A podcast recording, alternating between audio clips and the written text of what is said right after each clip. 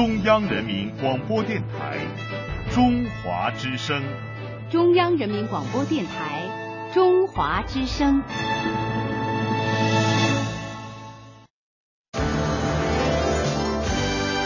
中华之声正点播报。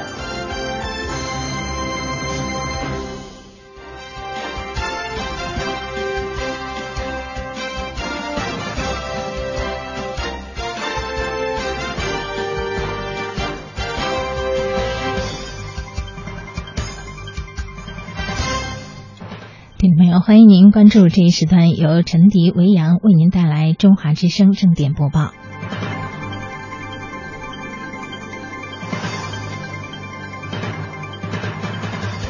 中共中央政治局常委、国务院副总理张高丽十八号在中南海紫光阁会见了美国彭博有限合伙企业创始人、联合国城市与气候变化问题特使布隆伯格。张高丽说。今年以来，中国经济运行总体平稳、稳中有进，经济发展总体向好的基本面没有改变。我们将按照四个全面战略布局，积极适应和引领经济发展新常态，坚持稳中求进工作总基调，坚持以提高经济的高经济发展质量和效益为中心，促进经济保持中高速增长，迈向中高端水平。布隆伯格表示。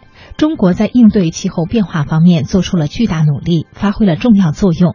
博彭彭博愿意在人民币国际化、绿色金融等方面与中国开展合作。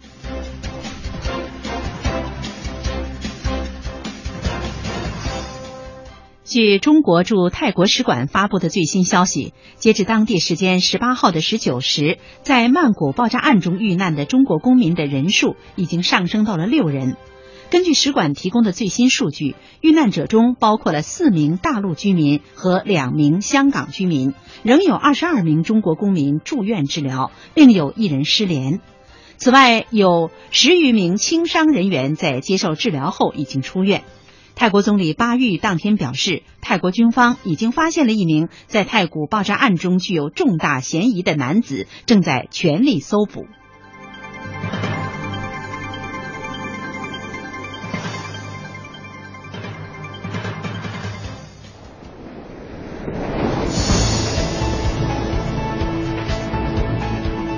海峡两岸新闻荟萃。每天准时正点播报。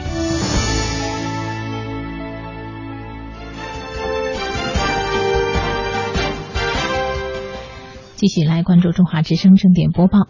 即将举行的海协会与台湾海基会第十一次会谈将商签租税非安两项协议。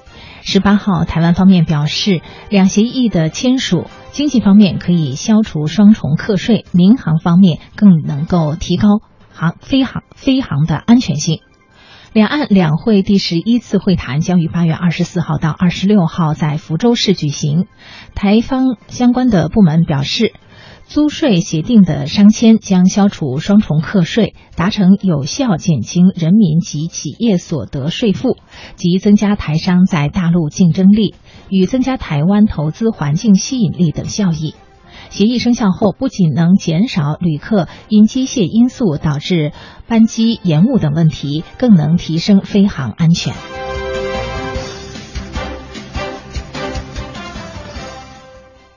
以城市发展与青年自主创业为主题的二零一五上海台北城市论坛十八号在上海市举办，上海市市长杨雄、台北市市长柯文哲出席了论坛开幕式，并先后发表致辞。论坛上，两市共签署了上海市与台北市交通电子票证的技术经验交流，上海静安区与台北中正区、上海闵行区与台北中山区、上海与台北公务人员发展观摩交流等四项交流合作的备忘录。杨雄在致辞中表示，上海与台北有着深厚的友谊，交流与合作日益密切。双城论坛已经成为两市携手合作的重要平台，两市交流也成为两个城市交流和民间合作的典范。柯文哲说，双城论坛搭起了两岸交流的桥梁，对台北与上海别具意义。它不仅代表两市交流的延续，也代表了两市交流的创新。这次双城论坛除了延续市政合作，还增加了社区卫生、智慧城市、文化的传承与推广、青年创业这四个分论坛，让议题和参与对象更加贴近民间，是官方与民间合作的新典范。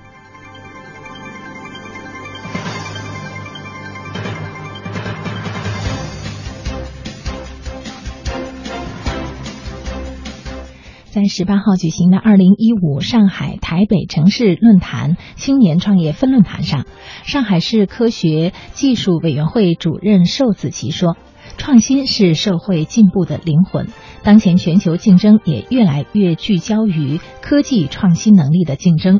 台北与上海的创业青年有很强的互补性，希望能够通过两地创业青年合作，深化双城交流，实现共同发展。”除了台湾青年赴大陆创业，大陆青年赴台也需要相应的良好环境。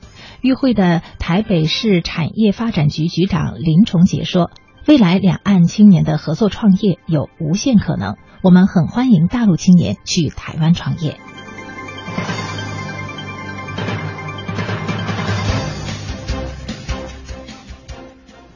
中国国民党荣誉副主席蒋孝严十八号率领台湾商团来到江西参加一年一度的赣台会。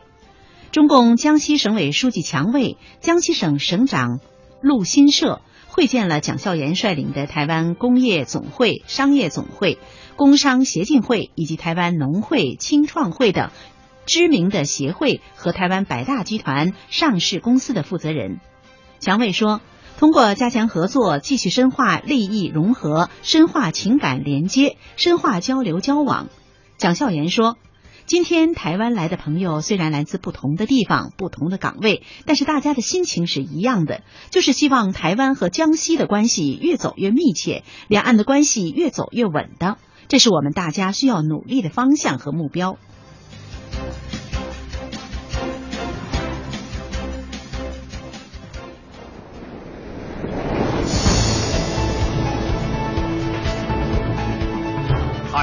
两岸新闻荟萃，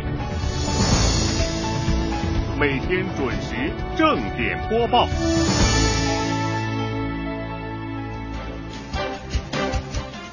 一部讲述一九三七年到一九四五年空军抗战故事的纪录片，十八号在台北中山堂首映，其真实真情使不少观众感动落泪。为纪念抗战胜利暨台湾光复七十周年，并追念在抗战过程中较少被传颂的空军故事，台湾中华文化总会和世华世纳华人基金会联合出品了这部纪录片。该纪录片不仅描述了空军抗击日军的英勇无畏，也从飞行员女性家属视角看历史，讲述抗战空军背后令人感动的儿女故事。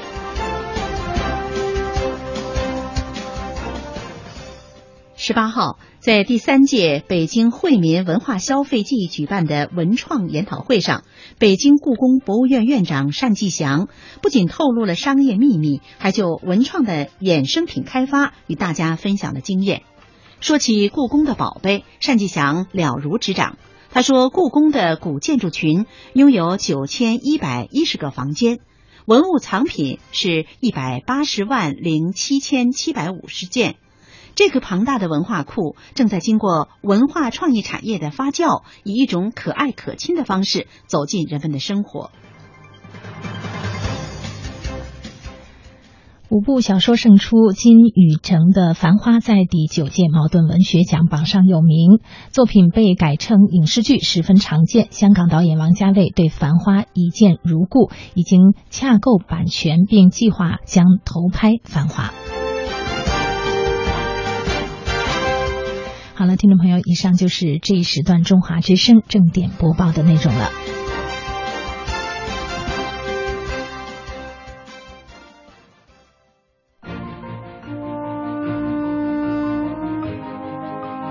真实报道，客观评价，洞悉两岸风云，人文关怀，专业资讯，创造温馨生活。中华之声。新闻综合频道。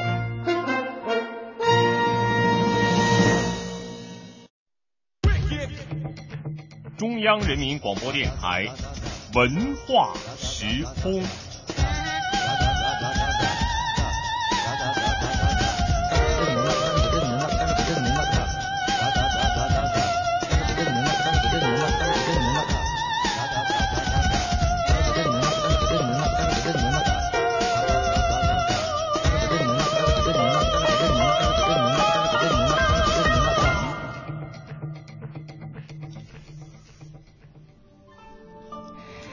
友好，欢迎收听中央人民广播电台文化时空节目，我是维扬。此刻和我一起坐在直播间话筒前的还有陈迪。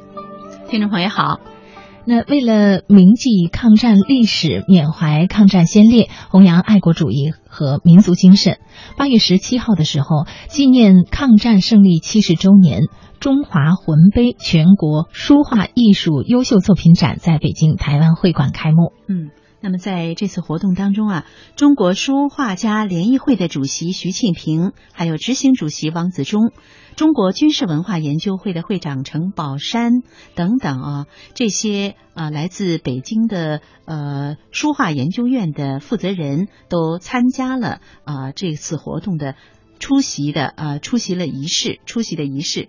那么这次展览呢，是由中国书画家联谊会、还有中国军事文化研究会、还有中国延安精神研究会、中国八一匠心书画院、全国人大书画艺术研究院等单位来联合主办的，由北京的台湾会馆承办。嗯，是我们知道，像啊王子忠老师啊啊很多的这个名家都是北京台湾会馆的这个常客啊，可以说是座上宾。那这次活动呢，北京台港澳交流促进会的副会长舒乃仁，北京市台胞联谊会的副会长郑大啊，也是台湾会馆的馆长了啊。那北京海峡书两岸书画家联谊会的会长黎晶，抗战将领赵登禹烈士的。女儿赵学芬，抗战烈士，还有这个将士的后代，像张牧、冯强、杨万里、李杰、扎阳、王旭等书画家的代表啊，等等的这个，还有新闻媒体的记者都出席了这一次的活动。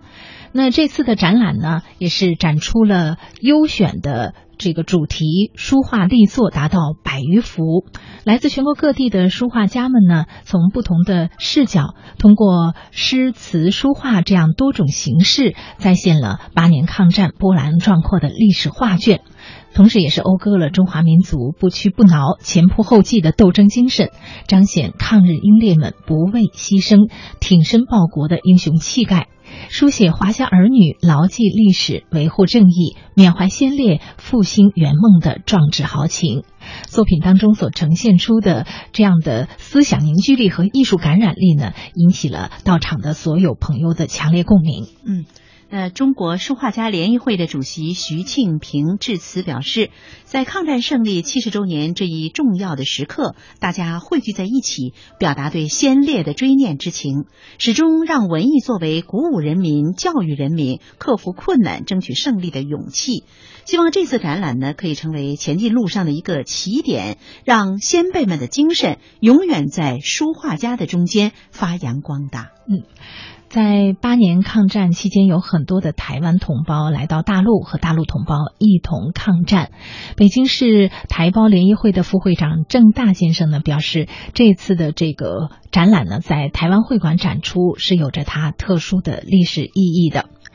郑馆长说，今年呢是抗战胜利七十周年，同时呢也是台湾光复七十周年。一一八九五年的马关条约，清政府呢把台湾割让给了日本。在五十年当中，台湾同胞历经了艰苦卓绝的抗争，抗战的胜利是中华民族的胜利，也是两岸同胞携手抗争的成果。促进中华民族的伟大复兴，实现祖国的最终统一，离不开两岸同胞共同的努力。嗯，那么在这次纪念抗战七十呃胜利七十周年中华魂碑全国书画艺术优秀作品展上这个座谈会上呢，赵登禹之女赵学芬骄傲地讲述了喜峰口这场战役的胜利。他说，一九三三年的三月十一号的晚上，五百人的大刀队上了摩天岭。敌人万没有想到，除非天兵天将，谁能上这里来？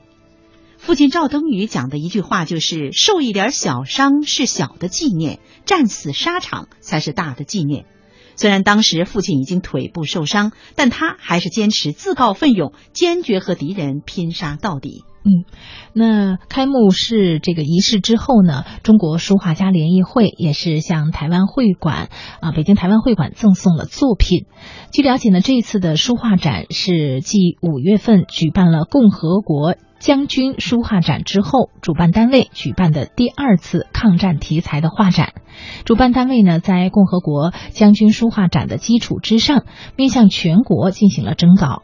那截止到七月底，共收到了来自全国各地的书画作品数千件，经评审啊是入展了三百多件。因受这个展览的场地的这样的限制呢，首展的开幕式优选了一百二十幅这样的书画作品先行展出，此后将会择机赴国内的就赴大陆的有关省市进行巡展。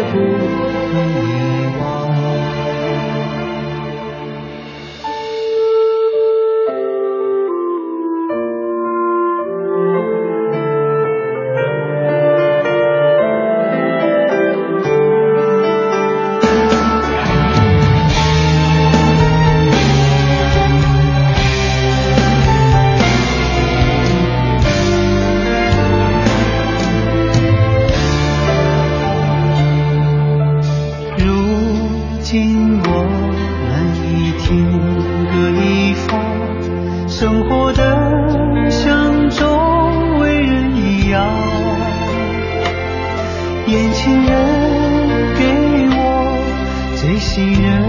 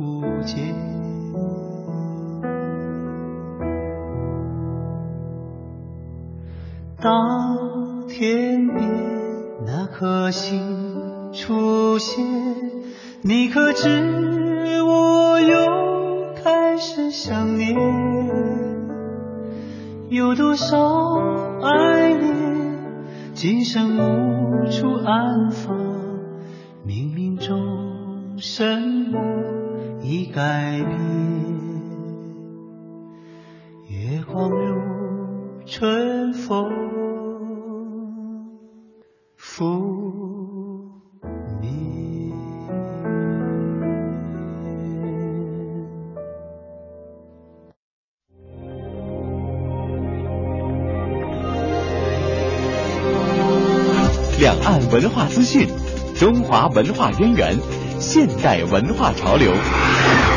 欢迎走进文化时空。好，听众朋友，欢迎您持续关注中央人民广播电台文化时空节目。接下来我们来听两首抗战歌曲，一首是由张英习演唱的《二小放牛》，一首是张妮来演唱的《黄水谣》。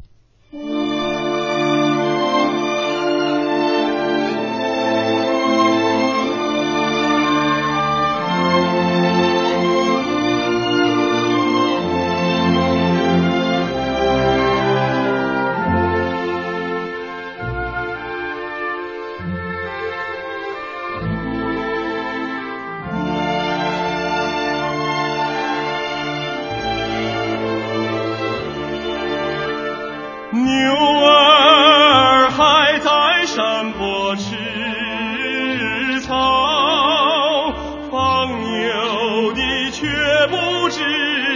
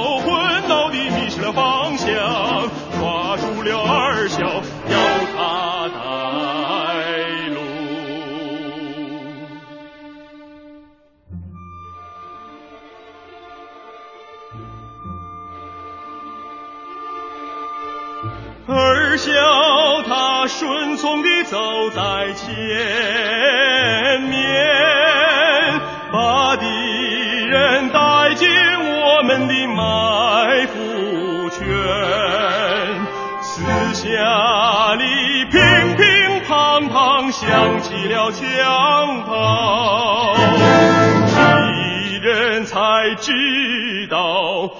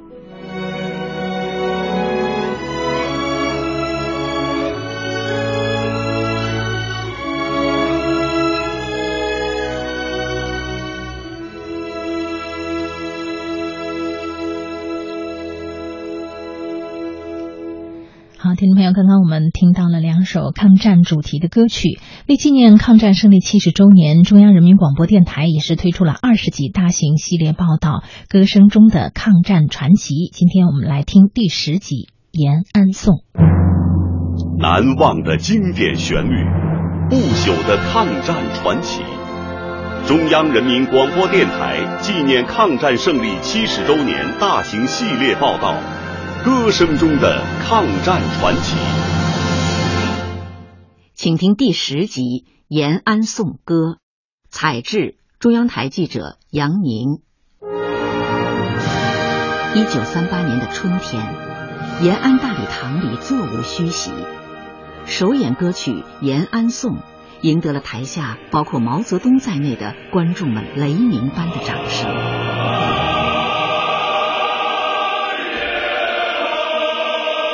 当时很多人并不知道，曲作者郑律成是一位朝鲜青年。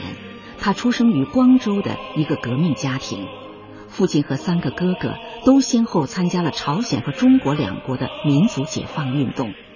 郑律成的女儿郑小提回忆，他的几个哥哥很早很早就到中国来，在中国参加黄埔军校。北伐战争，加入中国共产党。那时候，你像朝鲜亡国了以后，他觉得就到中国来嘛，是抗日。从光州到延安，郑律成用了整整四年的时间，终于在一九三七年，背着他的小提琴和曼陀铃，带着一本烫金字的世界名曲集，来到了他心中向往的。延安，整个那个城市的感觉就给他完全一个全新的感觉。到了延安的话，那种环境以后，他就很想歌颂，想歌颂这座城市吧，歌颂这个革命，歌颂这个年轻人的那种理想。一年后，郑律成就读并随后任教于延安鲁迅艺术学院。四月的一个傍晚，当他在夕阳中站在山坡上俯瞰延安。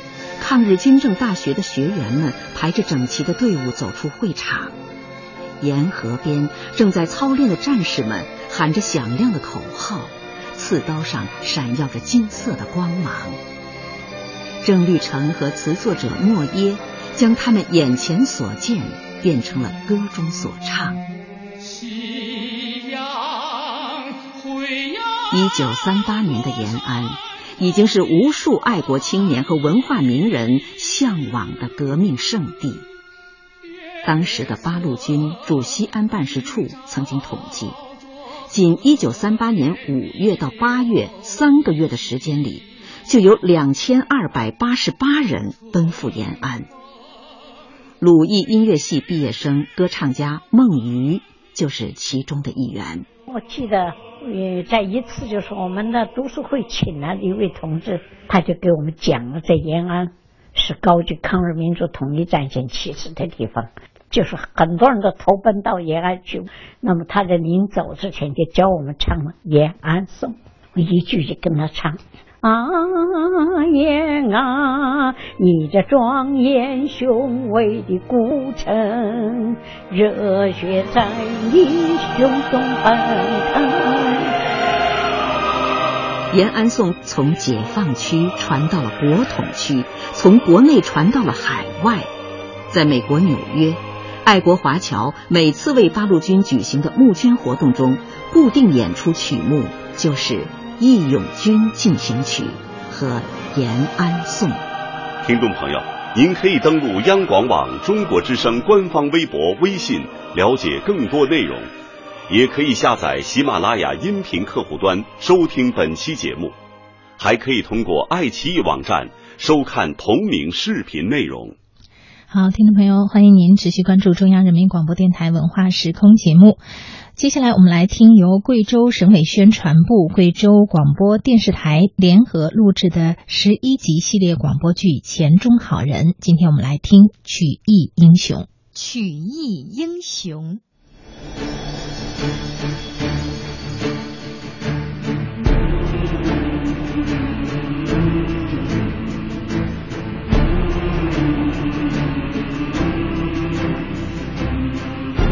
这是一个英雄的故事。当危难降临的时候，他挺身而出，勇救他人。这是一个悲壮的故事。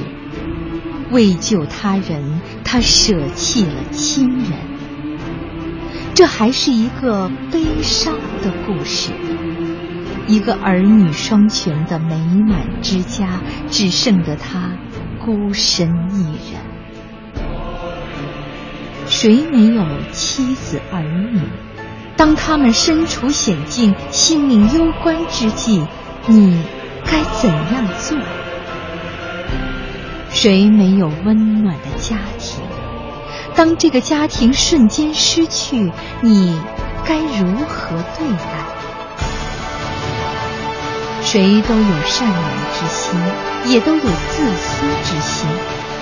当二者冲突的时候，你该作何选择？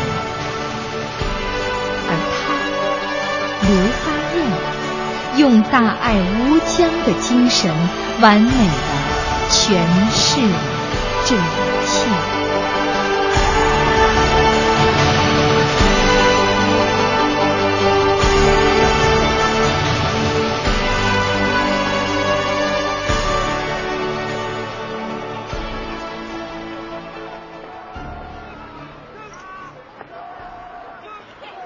刘发燕，男，苗族，出生于一九八三年四月。家住黔东南州天柱县瓮洞镇聚潭村，中共预备党员。二零零二年冬季应征入伍，成为武警青海总队的一名战士，穿上了一身光荣而神圣的橄榄绿。在部队的大熔炉里，严格的训练培育了他不屈的意志，锤炼了他乐于助人。甘于奉献的思想品格。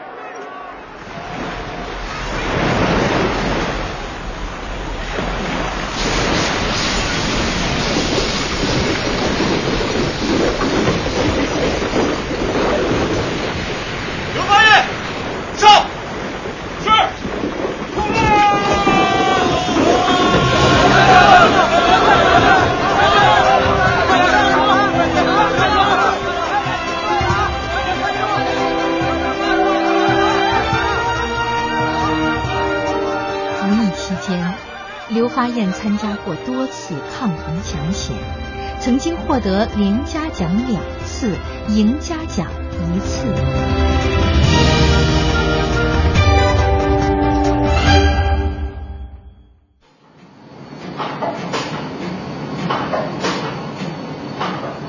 二零零四年，刘发燕退伍回乡后，到浙江台州打工。停停停停停！师傅，您看看我的活色怎么样？哎，我看看。嗯，活干的不错，干脆利落。嘿，咱当过兵啊，当兵的就讲究干脆利落。小伙子，好好干，你会有出息的。嘿嘿，谢谢师傅。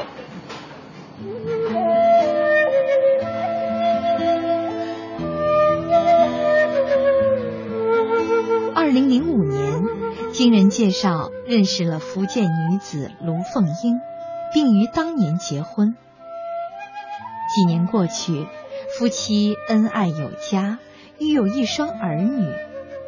刘发燕的生活本可以这样平静美满的过下去，谁知一场灾难在前面等着他。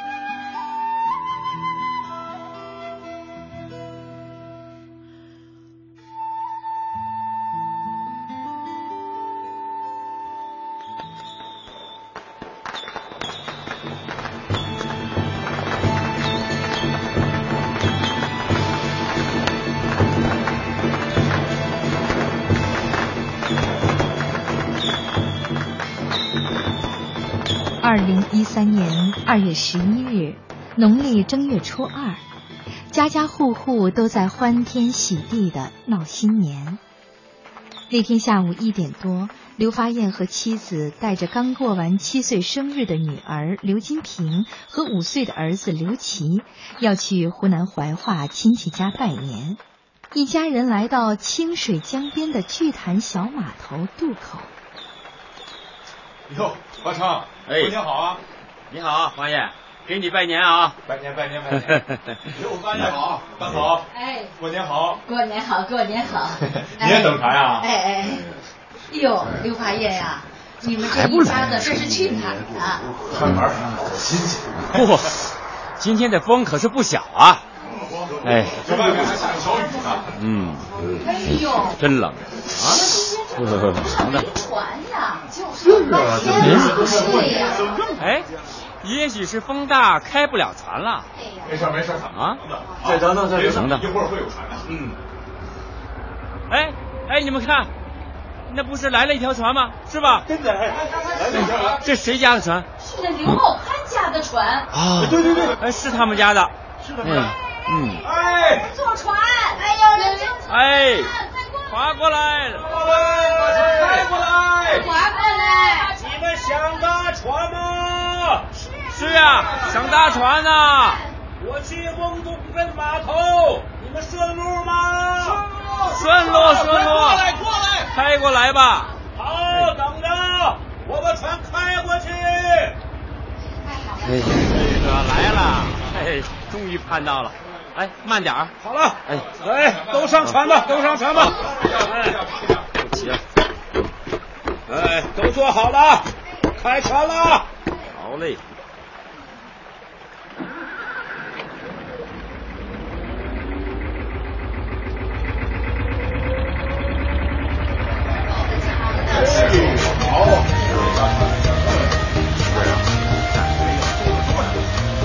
大家有说有笑的登上了船，伴随着轰鸣的马达声，船开了，载着一行十二人缓缓驶离码头，沿三四十米宽的清水江顺流而下，朝瓮洞镇码头方向驶去。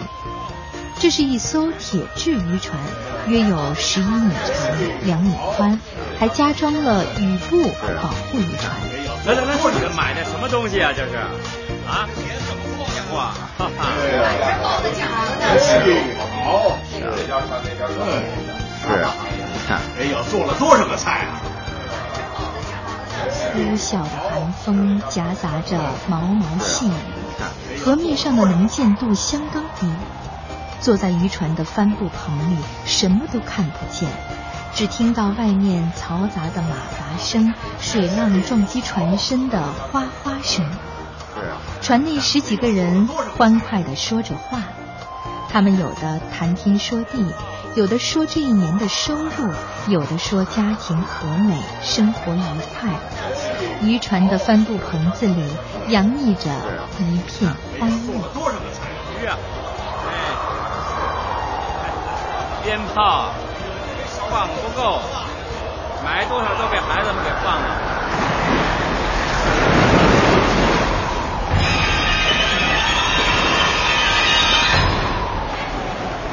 哎呦，这船怎么有点晃？大家注意安全啊！注意安全。大家坐好了，前面就是对顶角啦。哎呦，哦对顶角！哎呦，这个地方我可知道啊。怎么？这里的河道有个急转弯，而且水流很急呀、很危险的。是的，今天刮着大风，浪也很大，所以大家都坐好喽。哎呀，没事儿，大家放心吧。你刘茂潘是谁呀、有名的船老大呀，这点小风小浪的，怕什么呀？啊，嘿嘿没事。信得过你。对，开船。好了，过奖了。哎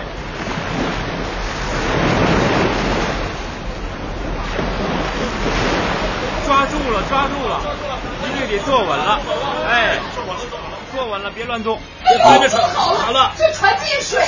哎呀，啊，进水了，哪块？船要翻了！哎哎，刘老板，这这条江有多深啊？十几米深呐！哎呀，十几米深，是。哎呀，我们都在这帆布棚子里呢，要是船翻了，都得扣在船里啊，这一个也跑不了啊，这怎么办呢？哎呀，别乱动！哎呀，当参加过抗洪救灾，你有经验，你说说我们应该怎么办？啊，对，八爷，你快说！大家伙，大家伙听我说啊！趁这个船还没有翻的时候，我们赶紧跑出这个帆布棚子。好，哎，跑出去也没用，船在江西，出去也是掉在江里头。是啊，那这样子，我先出去，我上岸再找一条船，然后把大家接走。大家等会儿啊！哎，哎，你注点意。是，你小心点儿。哎呀，是啊，现在这船好前后都进了水了，抛不出去，这怎怎么办呢？我来。在这生死攸关的时候，有着救援经验的刘发燕猛地一脚踹篷布，踹开了一道一米多宽的口子，哎呀，纵身跃入江中。船上的人也接二连三的跳到水里，扑通扑通的在急流中挣扎。多数人拼命游向岸边，水性差的只能随波逐流。渔船很快就不见踪影。刘发燕凭借着良好的水性和在部队抢险的经验，快速游到了岸边，找到一艘小木船，迅速的滑向激流汹涌的江中。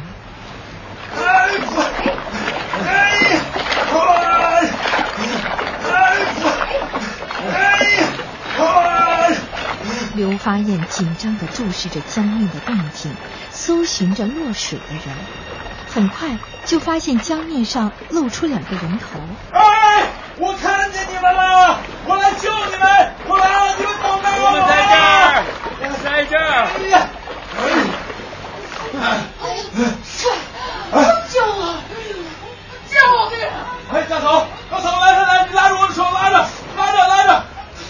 哎呀，哎呀，哎呀，你怎么这么沉呢？我穿着羽绒服，我看一靠水，拉紧了，发就发。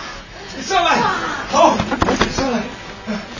八爷，八爷，前面还有一个人，你待会儿，大嫂，前面八爷，八爷，快救我！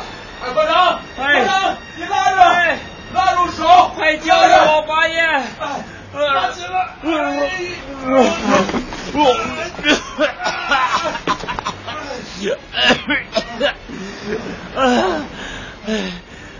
最后，刘发燕见到近边的人就救，一名、两名、三名，刘发燕一个一个将掉落在江里的人救上了船。这时候，小小的木船已经再装不下人了。刘发燕把小木船划回岸边，放下众人。一数人数，同船的十二位村民中已有六名安全上岸。此时，刚刚若隐若现的人已经被冲出去了二三十米远。刘发燕立刻调转船头，向落水的人拼命的划去。哎呀，快！哎快！哎呀，快！二十米，十五米，十米，三米，两米，一米。当刘花燕滑到落水人的跟前时，才看清楚眼前的人就是他的儿子琪琪。他一把抓住儿子的衣服，奋力的把他拉上了船。儿子脸色苍白，身体冰冷。无论是他把双脚提起来吐水，还是压心脏做人工呼吸，但是，一切都完。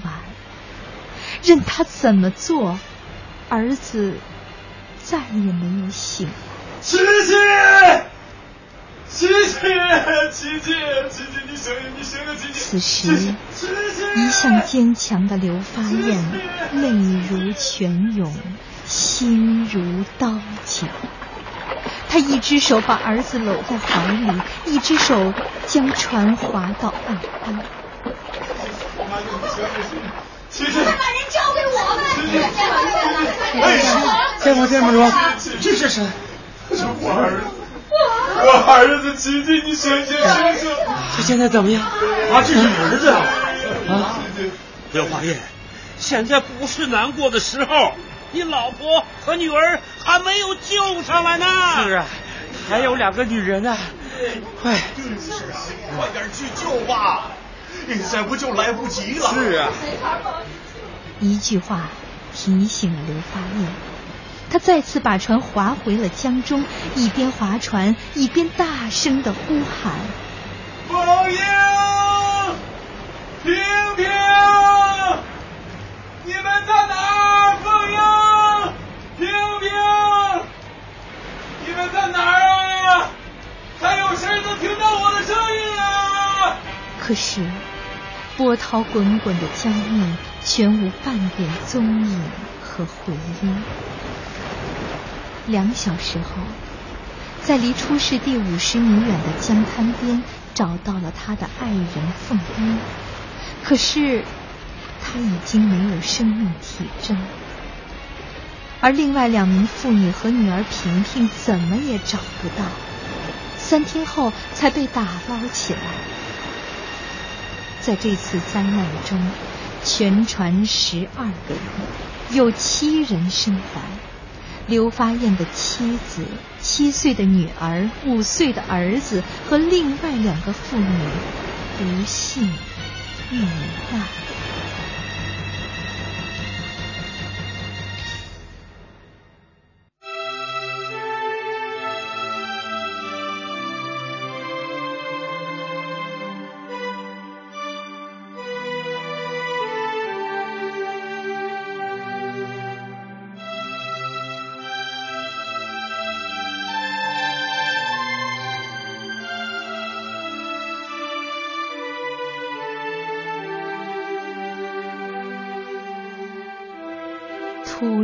如其来的灾难，让刘发燕这个平常坚强的大男人完全不知所措。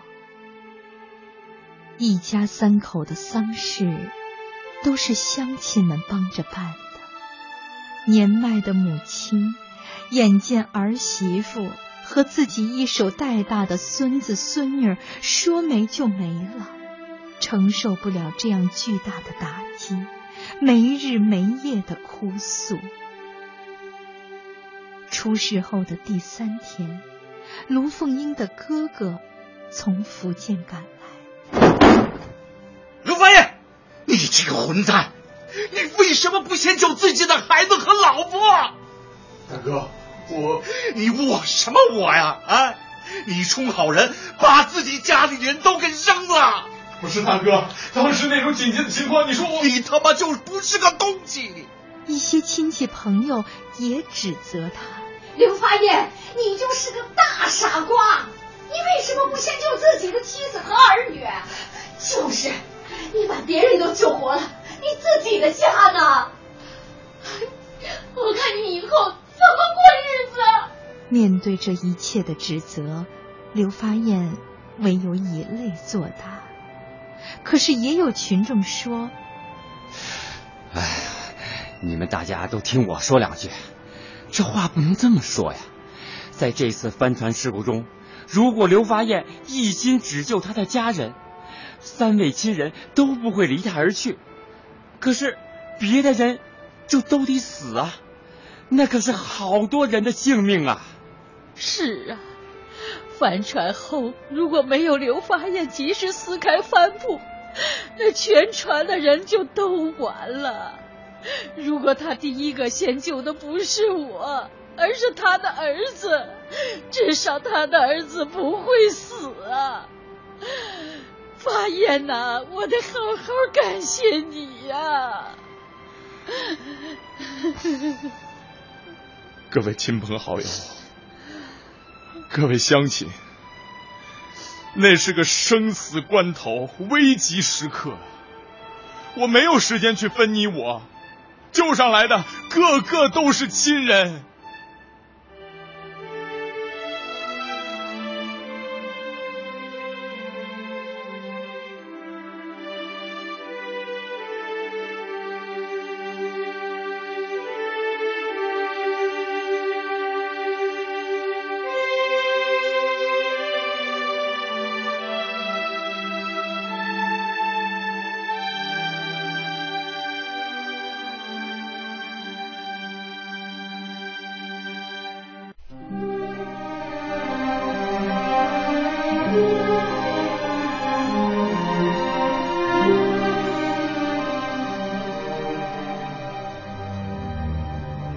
时间，两年多过去了，但刘发燕始终难以放下心中的结。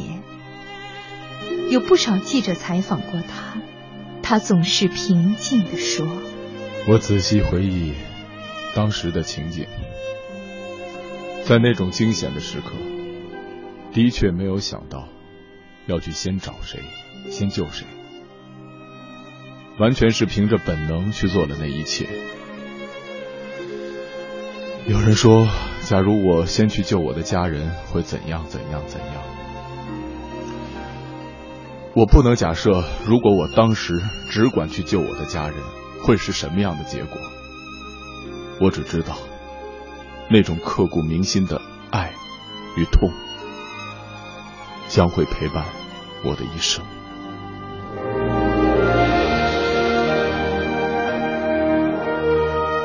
没有豪言壮语，都是质朴无华的真情话，但这些话中表现出的，却是一片人间大爱之情。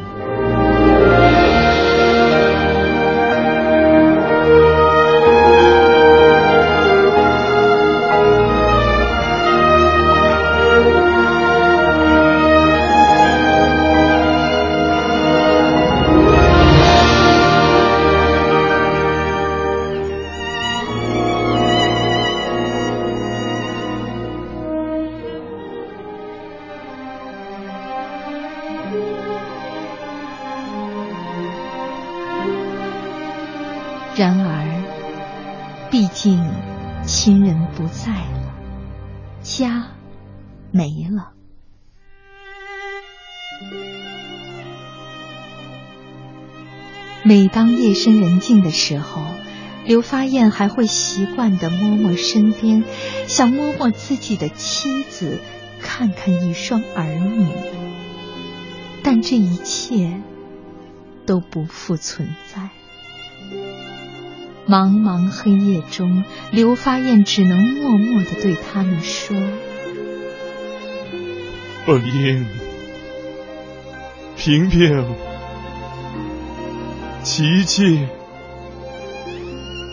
你们在那里，在那里好好的睡吧。我爱你们，我永远，我永远都想你们。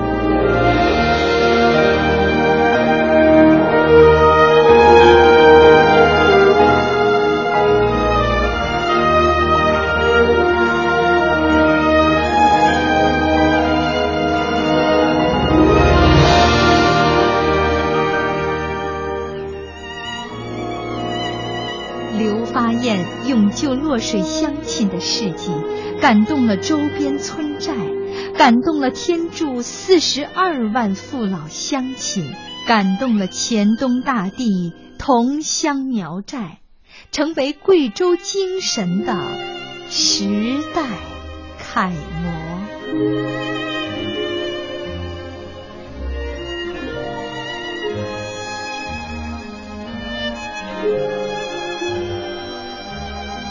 听众朋友，刚才播送的是系列广播剧《钱中好人之曲艺英雄》，剧中人物刘发燕由王欢演播，大嫂由腾腾演播，刘发昌由龙木春演播，刘茂潘由王林演播，解说谢军、文英。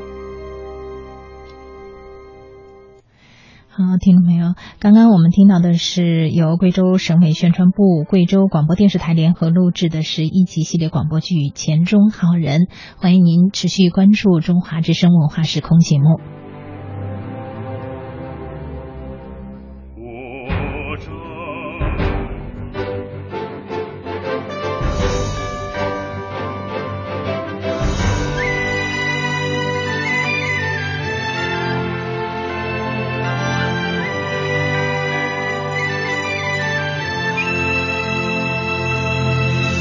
中央人民广播电台，中华之声。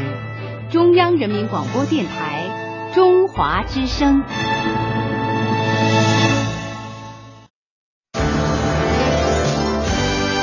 中华之声正点播报。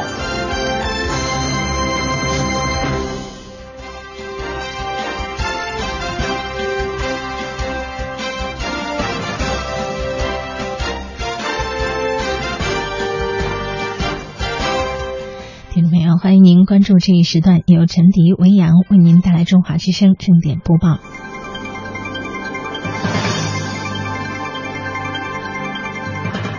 即将举行的海协会与台湾海基会第十一次会谈将商签租税非安两项协议。十八号，台湾方面表示，两协议的签署，经济方面可以消除双重课税，民航方面更能提高飞航安全性。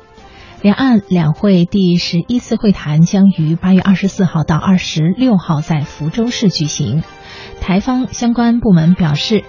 租税协定的商签将消除双重课税，达成有效减轻人民及企业所得税负，及增加台商在大陆竞争力与增加台湾投资环境吸引力等效益。协议生效后，不仅能减少旅客因机械因素导致班机延误等问题，更能提升飞航安全。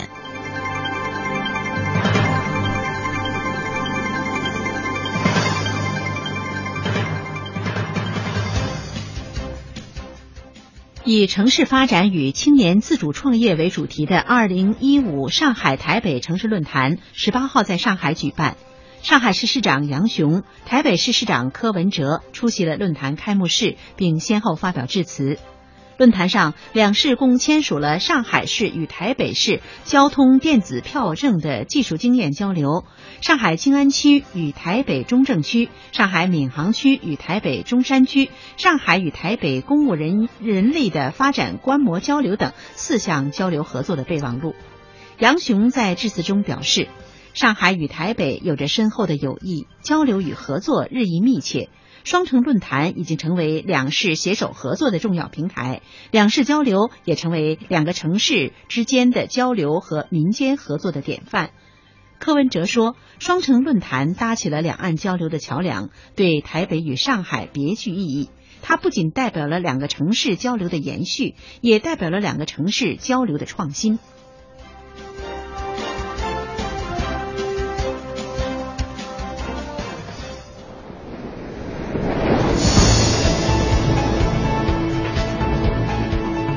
海峡两岸新闻荟萃，每天准时正点播报。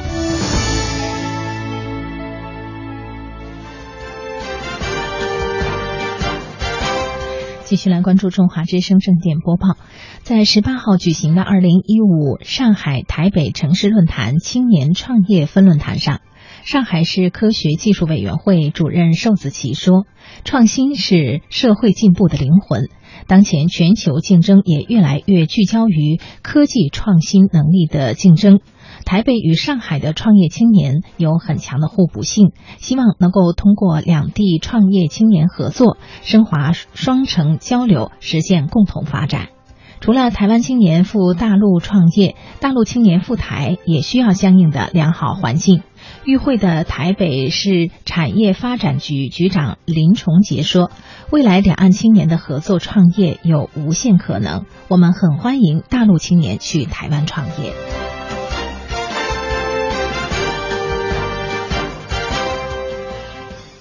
中国国民党荣誉副主席蒋孝严十八号率领台湾商团来到江西，参加一年一度的赣台会。中共江西省委书记强卫、江西省省长陆社新、陆新社会见了蒋孝严率领的台湾工业总会、商业总会、工商协进会以及台湾农会、青创会等知名协会和台湾百大集团上市公司的负责人。强卫说，通过加强合作，继续深化利益融合，深化情感连接，深化交流交往。蒋孝严说。今天台湾来的朋友虽然来自不同的地方、不同的岗位，但是大家的心情是一样的，就是希望台湾和江西的关系越走越密切，两岸的关系越走越稳当，这是我们大家需要努力的方向和目标。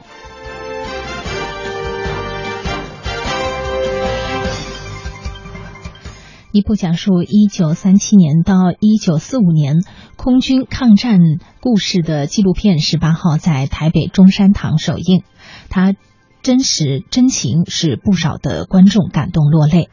为纪念抗战胜利暨台湾光复七十周年，并追念在抗战过程中较少被传颂的空军故事，台湾中华文化总会与世纳华人基金会联合出品了这部纪录片。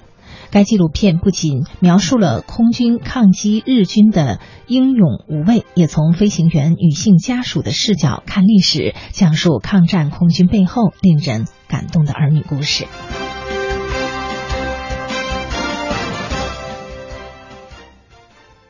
据台湾媒体报道，十八号台风天鹅强度达到中台上限。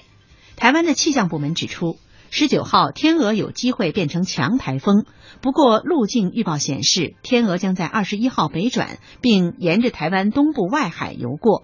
若一切如预期，气象部门预估最快明天深夜发布海上警报。但是因为不确定性仍大，也不排除发布陆上警报，需密切注意台风的最新消息。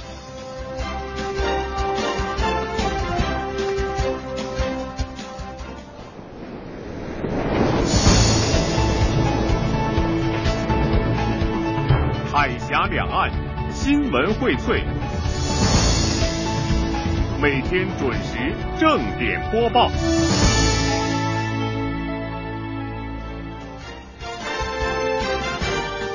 八月十一号晚，台湾新北市三重区三和国中音乐厅里灯火辉煌，楼上楼下能容纳八百人的音乐厅坐满了来自常州和台湾的青少年及家长志愿者。由常州市妇儿中心艺术团和台湾先色宫青少年国乐团联袂演出的二零一五两岸乐童声音乐会，在三河国中音乐厅隆重举行。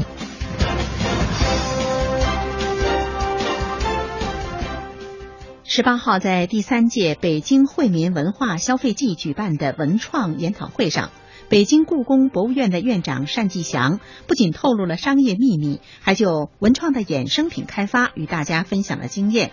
他说，如今北京故宫的文创产品已经有七千多种，今年上半年文创产品的销售额突破了七亿元，已经超过去年全年销售的总和。说起故宫的宝贝，单霁翔了如指掌。他说，故宫的古建筑群拥有九千一百一十个房间，文物藏品是一百八十零七千七百五十八件。这个庞大的文物宝库正在经过文化创意产业的发酵，以一种可爱可亲的方式走进人们的生活。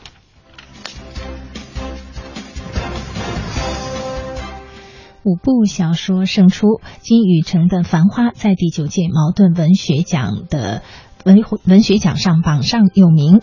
毛奖作品被改编成影视剧十分常见。香港导演王家卫对《繁花》一见如故，已经洽购版权，并且计划将投拍《繁花》。金宇澄的《繁花》以沪语写成，讲述的是上海市井生活与变迁。独上阁楼最好是夜里。小说开篇，金宇澄借王家卫电影《阿飞正传》的结尾来展开叙事。而有意思的是，王家卫看过小说后表示对《繁花》一见如故，称这部作品是上海的《清明上河图》。去年，王家卫已经取得了《繁花》的电影版权，将执导《繁花》电影版。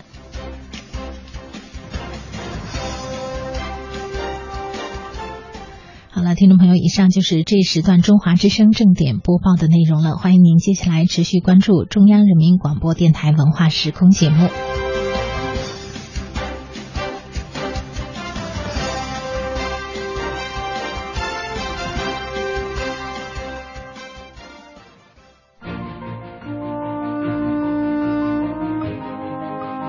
真实报道，客观评价，洞悉两岸风云。人文关怀、专业资讯，创造温馨生活。中华之声新闻综合频道。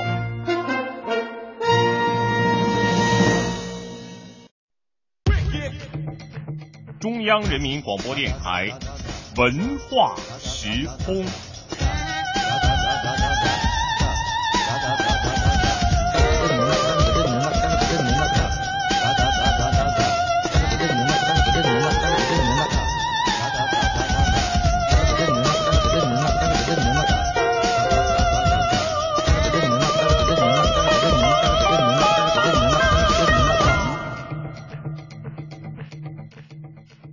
解落三秋叶，能开二月花。过江千尺浪，在异乡小时候，乡愁是一枚小小的邮票，我在这头，母亲在那头。书香袅袅，书香袅袅，两岸同声。中央人民广播电台《书香两岸》。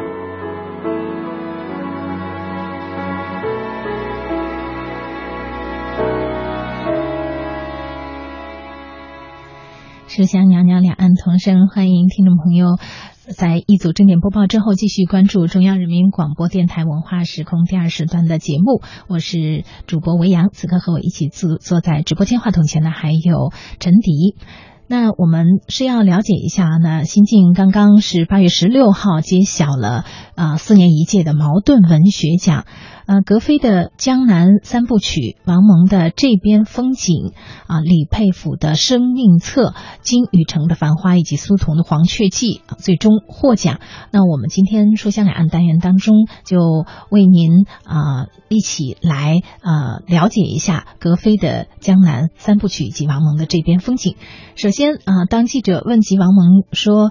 啊、呃，请他介绍一下这部获奖作品《这边风景》的时候呢，啊、呃，因为这部呃作品呢是呃王蒙先生也是九呃三十九岁的时候，呃王蒙先生在新疆开始创作的作品，但是在七十九岁这时候才出版。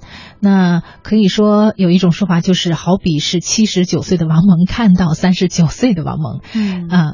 那么，当记者问到了王蒙先生这个问题的时候呢，王蒙先生就这样答道：“他说，二十世纪六十年代的时候，在我处于逆境的时候，我下决心到边疆去，到农村去，破釜沉舟，重新打造一个更宽阔也更坚实的写作人，打造一个焕然一新的工农化的写作人。嗯，那么按照当时的认识呢，我必须是写工农兵，只有写工农兵才有出路。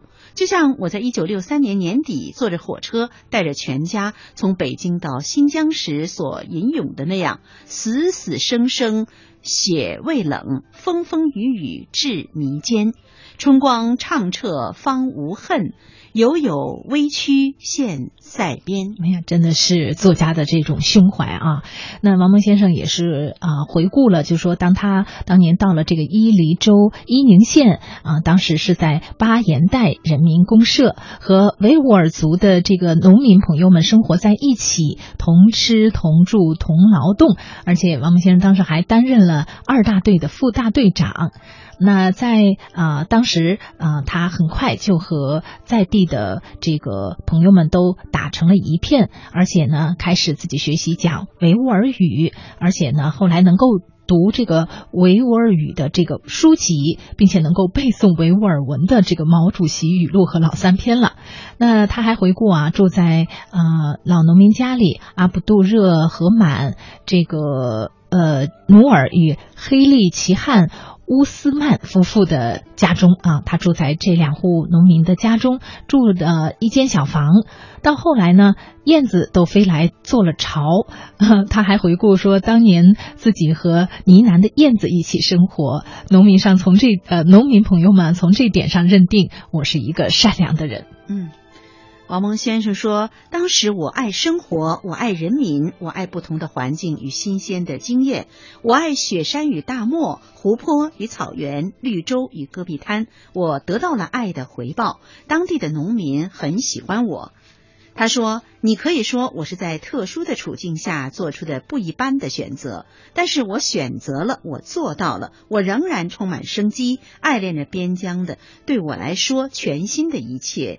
这里有伊犁河、大黄渠、坎土曼、水墨，还有情歌《黑黑的眼睛》，尤其是还有各种特色的，呃，这里还有各个特色的族群，像汉族、回族、维吾尔族、哈萨克族，还有乌兹别克。”锡伯、俄罗斯族，还有馕饼、拉条子、哈密瓜与苹果园。嗯，我曾经说我在边疆十六年，完成着维吾尔语博士后的学业。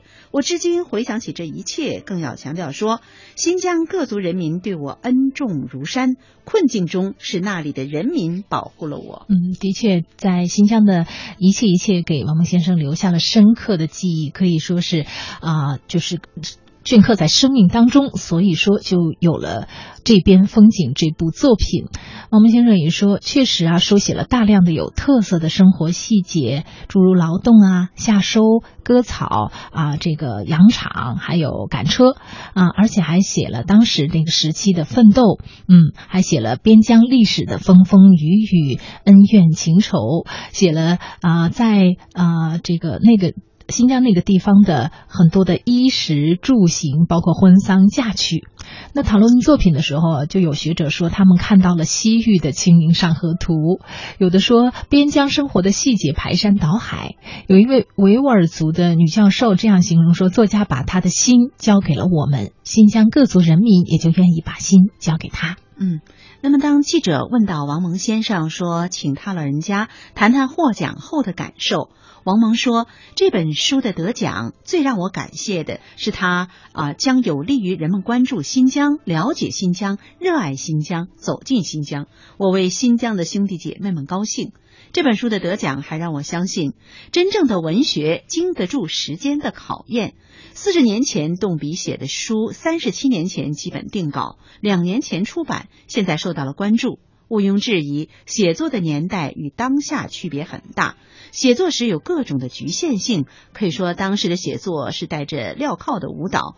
然而，只要下了苦功，有了刻骨铭心的生活经验，有了血肉相连的感情交融，有了亲近大地的匍匐与提听，有了对于人民音容笑貌的细腻记忆与欣赏，你写出来的人生活情感就能突破局限，摆脱镣铐，充满真情，充满趣味，成就你所难以预见的阅读的。后味快乐是啊，仍然是王蒙写的，仍然热爱，仍然多情，仍然兴致盎然，仍然一片光明，仍然有青春万岁的信念，有新来的年轻人的那种眼光和好奇心，有对于生活的缤纷期待。有对于爱情的讴歌，有对于历史以及时代的钻研，还有对于日子的珍惜和温习。嗯，那么记者再进一步问王蒙先生说：“在您看来，文学评奖与文学是个什么关系呢？”王蒙先生这样回答说：“茅盾文学奖的获得当然令人高兴，文学奖引人注目，因为他向读者推荐了文学。”奖为文学增光，前提是文学能不能给奖增光，嗯，能不能给予心灵的抚慰与冲击、营养与激扬。只有文学本身可爱，奖才可爱。离开了作品去研究文学奖，未免可笑与可悲。奖能锦上添花，奖能促进发行，但是奖不能弥补缺陷，奖不能化东施为西施。把功夫放在争取得奖，而不是写好作品上，只能说作者没出息到了极致。是，啊，那了解了这么多，是不是您也很有兴趣？赶快找来这本《这边风景》读上一读呢？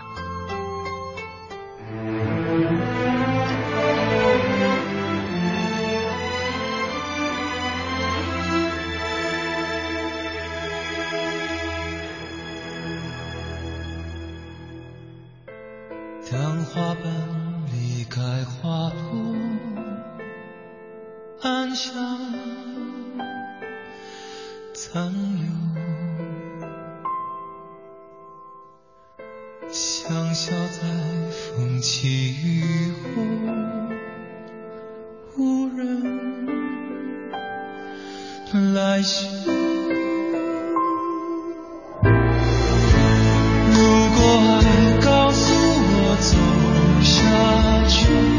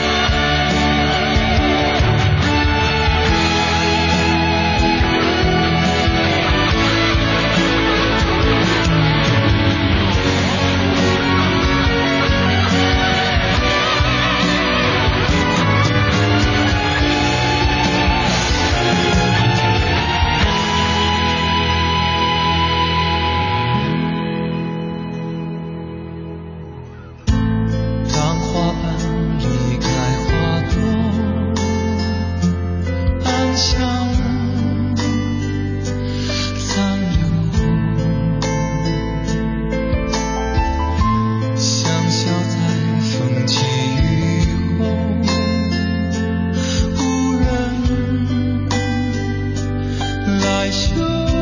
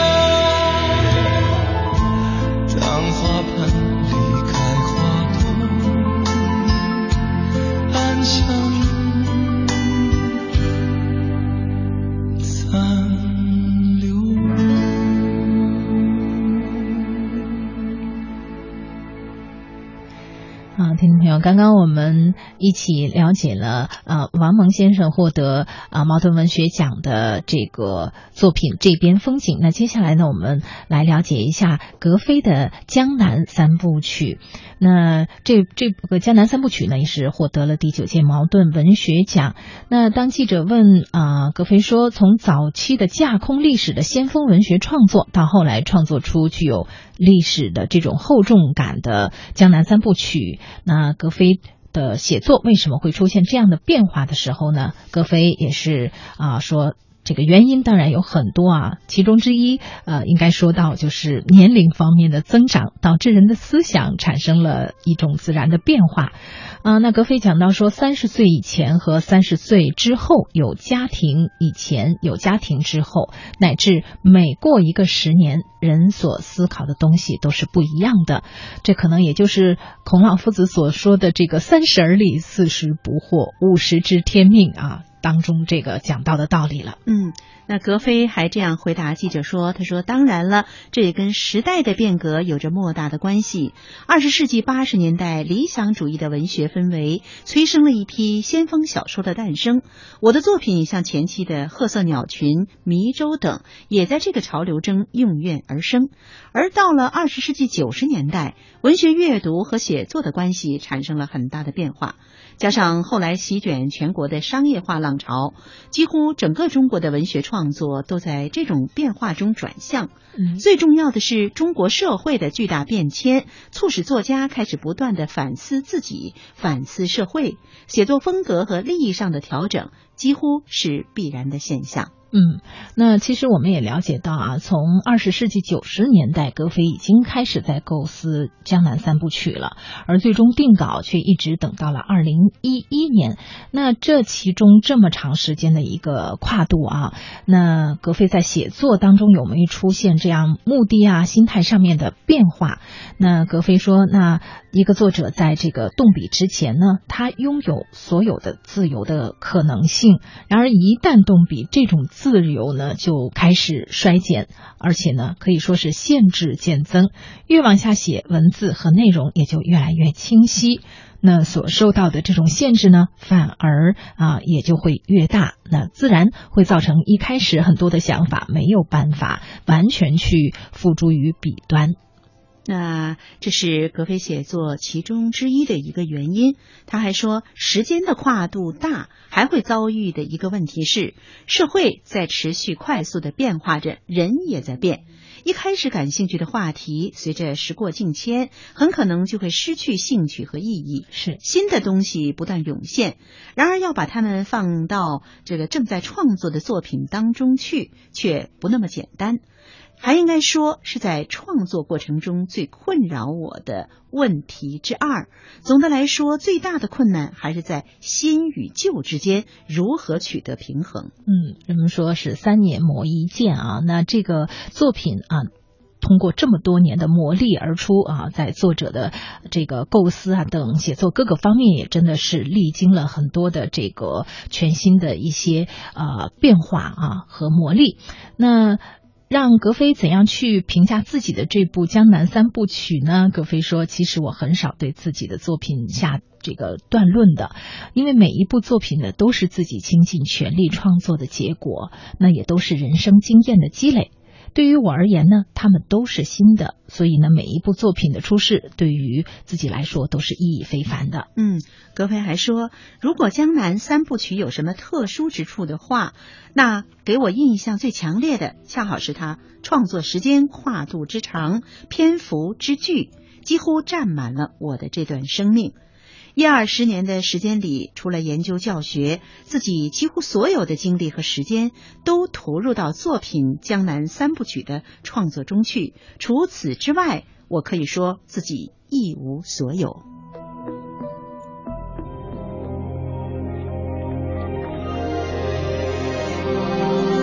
两岸文化资讯，中华文化渊源，现代文化潮流，欢迎走进。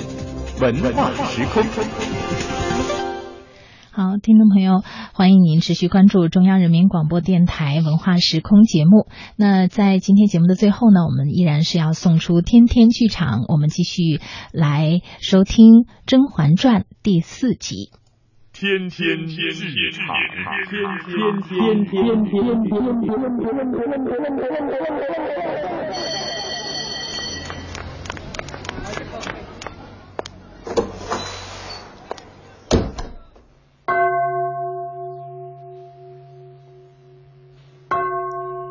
天天剧场，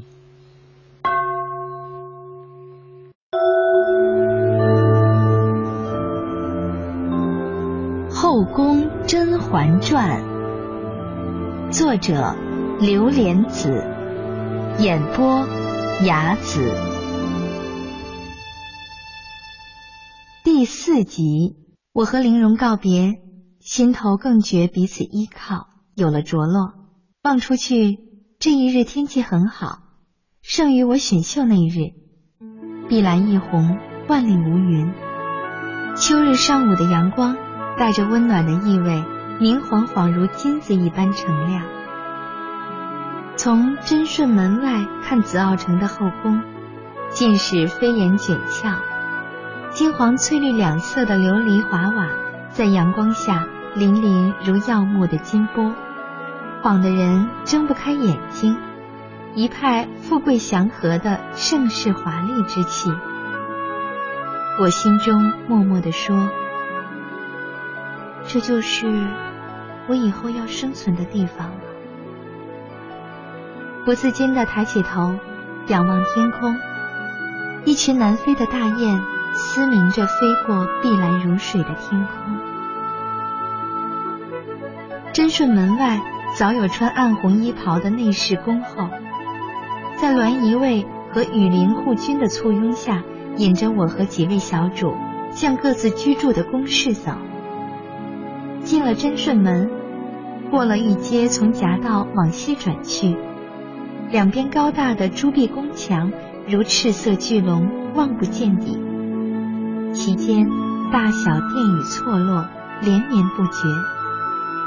走了约一盏茶的时间，站在一座殿宇前，宫殿的匾额上三个赤金大字“唐离宫”。唐离宫是后宫中小小一座宫室。坐落在上林苑西南角，相当僻静，是个两进的院落。进门过了一个空阔的院子，便是正殿迎新堂。迎新堂后有个小花园，两边是东西配殿，南边是隐绿轩，宫妃嫔夏日避暑居住。正殿两相配殿的前廊与隐绿轩的后廊相连接。形成一个四合院。迎新堂前有两株巨大的西府海棠，虽不在春令花季，但经了风露苍翠的叶子，倒也可喜。院中廊前新移植了一排桂树，皆是新供的禹州桂花，植在巨缸之中。堂后花园遍植梨树。现已入秋，一到春天花开似雪，香气宜人，是难得的美景。难怪叫唐离宫，果然是个绝妙所在。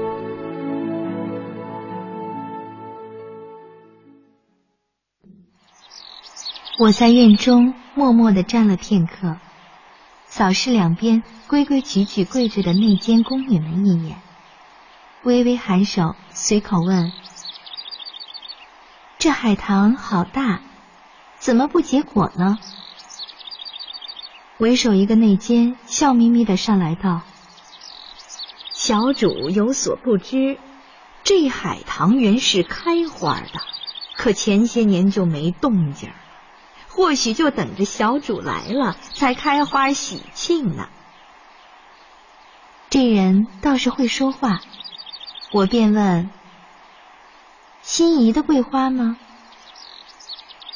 身边搀扶我的宫女恭谨的回答：“皇后吩咐，宫中新晋贵人所居宫室多种桂花，以示新贵入主，内宫吉庆。”我心想，吉庆是好的，只是皇后这么做太过隆重了一点。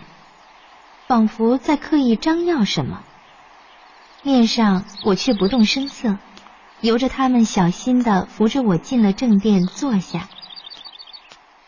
迎新堂正间，迎面是地平台，紫檀木雕花海棠刺绣屏风前，设了攀龙宝座、香积、宫扇、香亭，上悬先皇隆庆帝御书的“茂修福会”匾额。这里是皇上临幸时正式接驾的地方。我在正间坐下，留珠浣碧侍立两旁，有两名小宫女献上茶来。唐离宫首领内监康禄海和掌事宫女崔锦熙进西正监里，向我叩头请安，口中说着。奴才唐离宫首领内监正七品值守事康禄海参见管贵人，愿管贵人如意吉祥。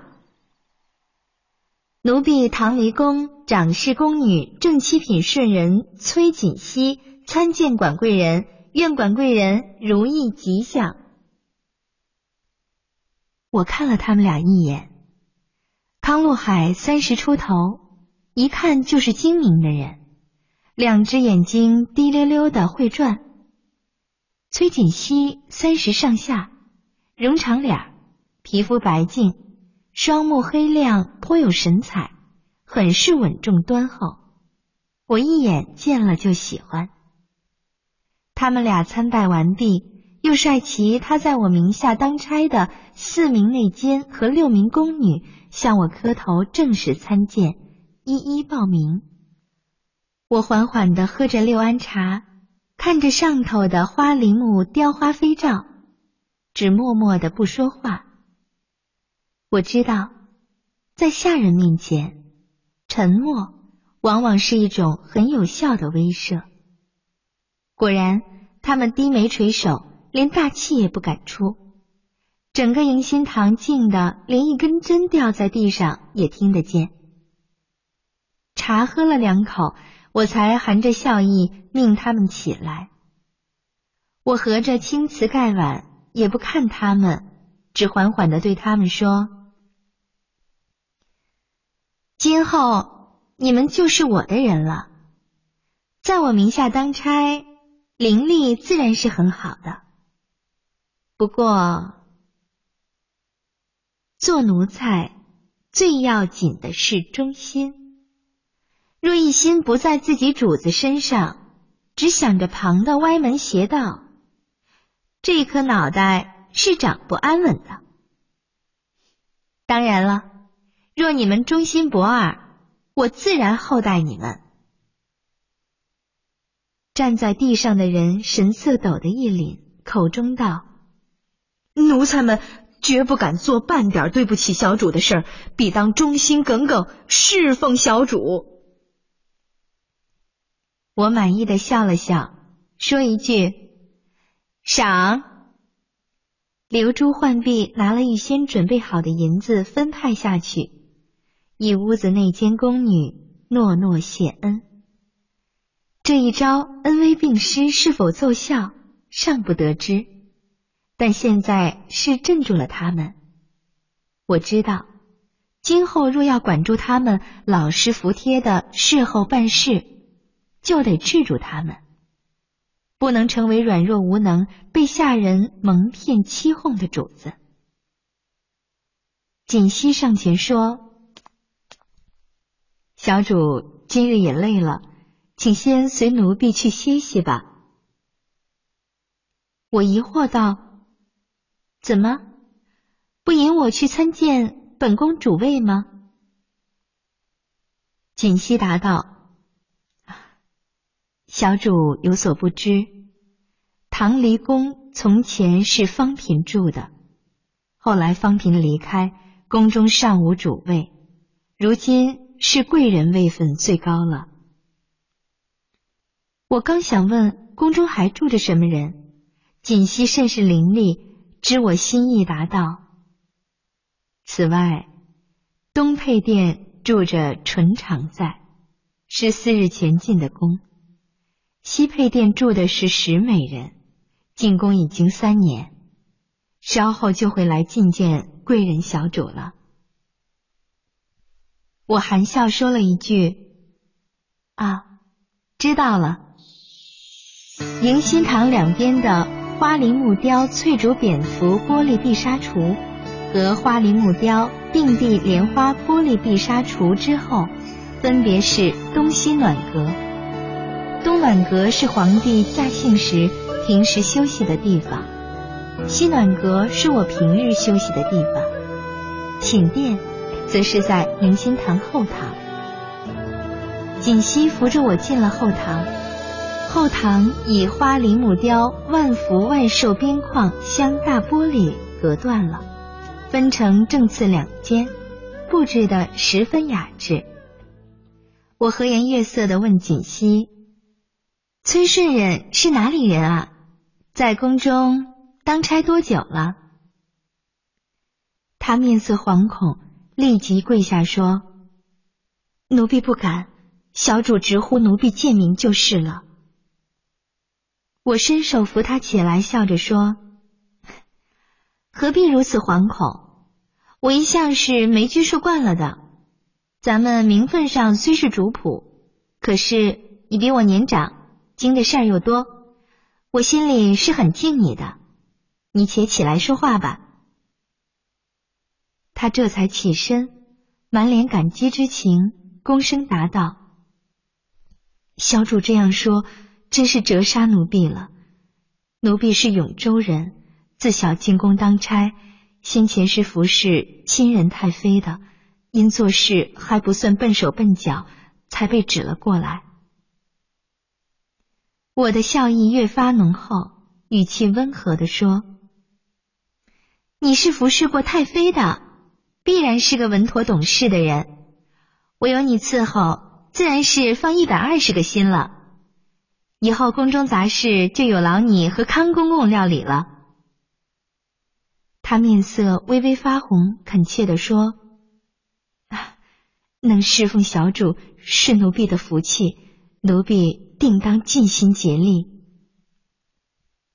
我转头唤来浣碧，浣碧，拿一对金镯子来赏崔顺人。接着，右主浣碧拿了锭金元宝，额外赏给康禄海。康禄海受宠若惊的进来，和锦溪恭恭敬敬的谢了，服侍我歇息，又去照料宫中琐事了。才睡过午觉，犹似带着慵懒之意。锦溪带着宫女品儿、佩儿和金青、菊青。服侍我穿衣起床，他们四个的年纪都不大，品儿、佩儿十四五的样子，金青和菊青大一些，有十八了，跟着锦溪学规矩、学伺候主子，也是很机灵的样子。才穿戴完毕，那间小印子在门外报石美人和纯常在来看我。石美人身材修长，很有几分姿色，尤其是鼻子，长得很是美丽。只是她眉宇间神色有些寂寥，想来在宫中的日子也不好过，对我却甚是客气，甚至还有点讨好的意味。纯常在年纪尚小，才十三岁，个子娇小，天真烂漫。脸上还带着稚气，大家十分客气的见了礼，坐下饮茶。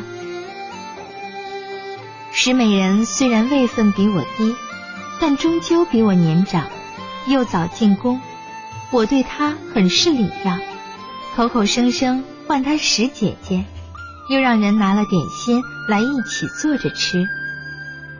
纯常在年纪小，又刚进宫，还怯生生的。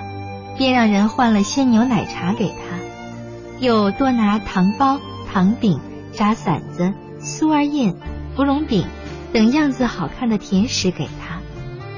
他果然十分欢喜，过不得片刻，已经十分亲热的喊我管姐姐了。我真心喜欢他，想起家中的玉瑶和玉娆，倍觉亲切。他们起身辞出的时候。我还特意让品儿拿了一包糕点带给他。看他们各自回了寝宫，我淡淡的对锦溪说：“石美人的确很美丽。”她微微一愣，马上反应过来，极快的向四周扫了一眼，眼见无人，方走进我身畔，说了一句：“华妃娘娘才貌双全，宠冠后宫。”我心中暗赞他谨言慎行。这一句虽是貌似牛头不对马嘴，但我心中已是了然，石美人的确已不受宠爱了。难怪他刚才看我的眼色颇为古怪，嫉妒中夹杂着期盼，语气很是谦卑，多半是盼望我获宠后，借着与我同住一宫的方便，能分得些许君恩。我微微摇头。只觉得他可怜，不愿再去想他，心里倒是记挂着唐离宫的旧主人，便问：“从前的方嫔，哦，方平无福，无端小产，又得罪了华妃，故而去了冷宫。”听锦溪这么一讲，我心中一惊。便不敢再问了。独自进晚膳，看见锦溪领着流珠浣碧，垂手侍立一旁。门外虽然站了一干宫女内监，却是鸦雀之声不闻，连众些的呼吸声也听不见。暗道宫中规矩严谨，非寻常可比。用完了膳，有小宫女用乌漆小茶盘捧上茶来。方若姑姑曾说过，宫中用膳完毕，奉上的第一盅茶是漱口用的，以解饭食后口中油腻。果然，又捧过漱盂来让我漱了口，这才奉上喝的茶水。我抿了一口，笑着说：“饭菜先别撤下去，你们也别干站着了，就着这些菜吃了。”别为了伺候我，把自己个儿给饿坏了。几个人忙着谢了恩，端了去吃。我自顾自走进暖阁，歪着歇息，望着对面椅上的石青撒花椅搭，心事茫然如潮，纷纷扰扰，仿佛椅搭上绣着的散碎不尽的花纹。一夜无话。次日起来，梳洗完毕，用过早膳，门外的康木海尖细着嗓音高声禀告：“有黄门内侍江福海来传旨。”我急忙起身去迎新堂正间接旨，心知黄门内侍是专门服侍皇后的内监，必是有懿旨到了，恭谨的跪下听懿旨。奉皇后懿旨，传新晋宫嫔于三日后卯时至凤仪宫朝阳殿参见皇后及后宫妃嫔。我忙接了旨，命锦溪好生送了出去。方若姑姑说过，只有参见了后妃，才能安排事情。这三天。权且让新进宫嫔适应宫中起居。黄门内侍刚走，又报华妃有赏赐下来。华妃的宫中首领内监周宁海上前施礼请了安，挥手命身后的小内监抬上三大盒礼物，笑逐颜开的对我说：“华妃娘娘特地命奴才将这些礼物赏。”赐给小主，我满面笑容地说：“多谢娘娘美意，请公公向娘娘转达臣妾的谢意。公公，请喝一杯茶歇歇再走吧。”周宁海躬身道：“奴才一定转达。奴才这还要赶着去别的小主那儿，实在是没工夫，辜负。”管贵人盛情了，我看了浣碧一眼，他立刻拿出两个元宝送上。我笑着说：“有劳公公，那就不耽误公公的正事儿了。”周宁海双目微垂，忙放入袖中，笑着辞去。品儿和佩儿打开盒子，盒中尽是金银首饰、绫罗绸缎。品儿喜滋滋地说：“恭喜小主，华主子对小主很是青眼有加呢。”我扫一眼其他人，脸上也都是喜色。遂命内监抬着收入库房登记。眼见众人纷纷散了，刘珠跟上来说。刚刚才打听过了，梅庄小主与小姐的赏赐相差无几，倒是有个下才人得了皇后和华妃的赏赐最多呢。我嘴角的笑意渐渐褪去，刘珠看我脸色，小声的说：“小姐，华妃娘娘这样厚赏，恐怕是想拉拢梅庄小主和小姐您啊。”我看着朱红窗棂上糊着的密密的棉纸，沉声道：“是不是这个意思？还言之过早。”华妃的赏赐一到，丽贵嫔和曹荣华的赏赐随后就到了。我从锦溪处已经得知，丽贵嫔和曹荣华是华妃的心腹，一路由华妃。悉心培植提拔上来，在皇帝那儿也有几分宠爱。虽不能和华妃并论，但比起其他妃嫔已是好了很多。其他妃嫔的赏赐也源源不断的送来，一上午车水马龙，门庭若市。等过了晌午，我已感觉疲累了，只吩咐。锦溪、刘珠和浣碧三人在正间接收礼物，自己则穿着家常服色，在暖阁次间的窗下看书。看了一会儿，眼见阳光逐渐暗了下去，在梅花朱漆小鸡上投下金红斑驳的光影，人也有些懒懒的。忽听见门外报沈小姨来看我，心中登时欢喜。搁下书，起身去迎，才走到西正间，眉庄已经笑盈盈的走了进来，口中说：“妹妹好悠闲啊。”姐姐取笑：“刚进宫的人哪有什么忙的？梅姐姐也不早来看我，害得我闷得慌。”眉庄笑言：“你还闷得慌？”怕是接赏赐接的手软了吧？我笑意淡下来，见身边只剩梅庄的贴身丫鬟彩月在，才说：“姐姐难道不知道我是不愿意有这些事的？”哎，是啊，我得的赏赐也不少，这是好事，但只怕也是太招摇了，惹其他新进的宫嫔侧目啊。嗯，我知道，所以也只有自己好自为之了。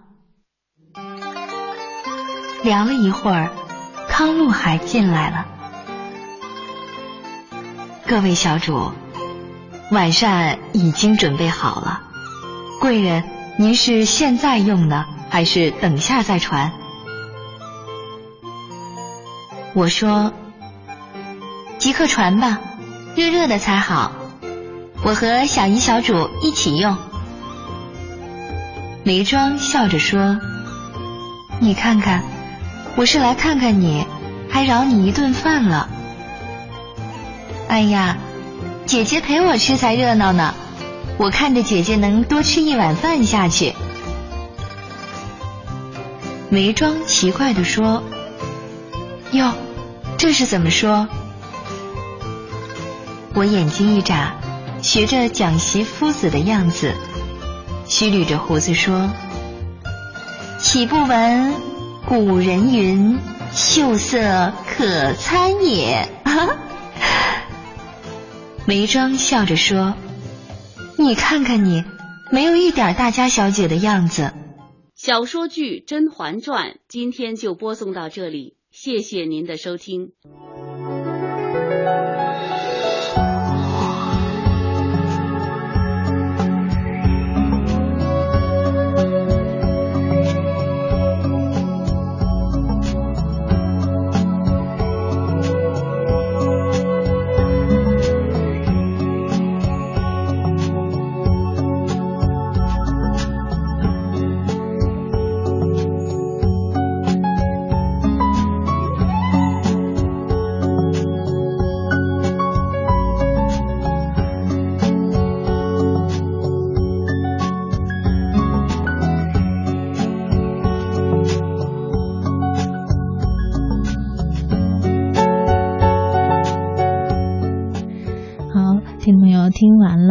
说剧《甄嬛传》，又到了跟您道再会的时候了。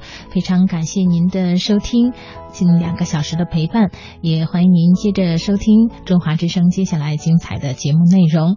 明天同一时间啊，继续来关注我们的节目。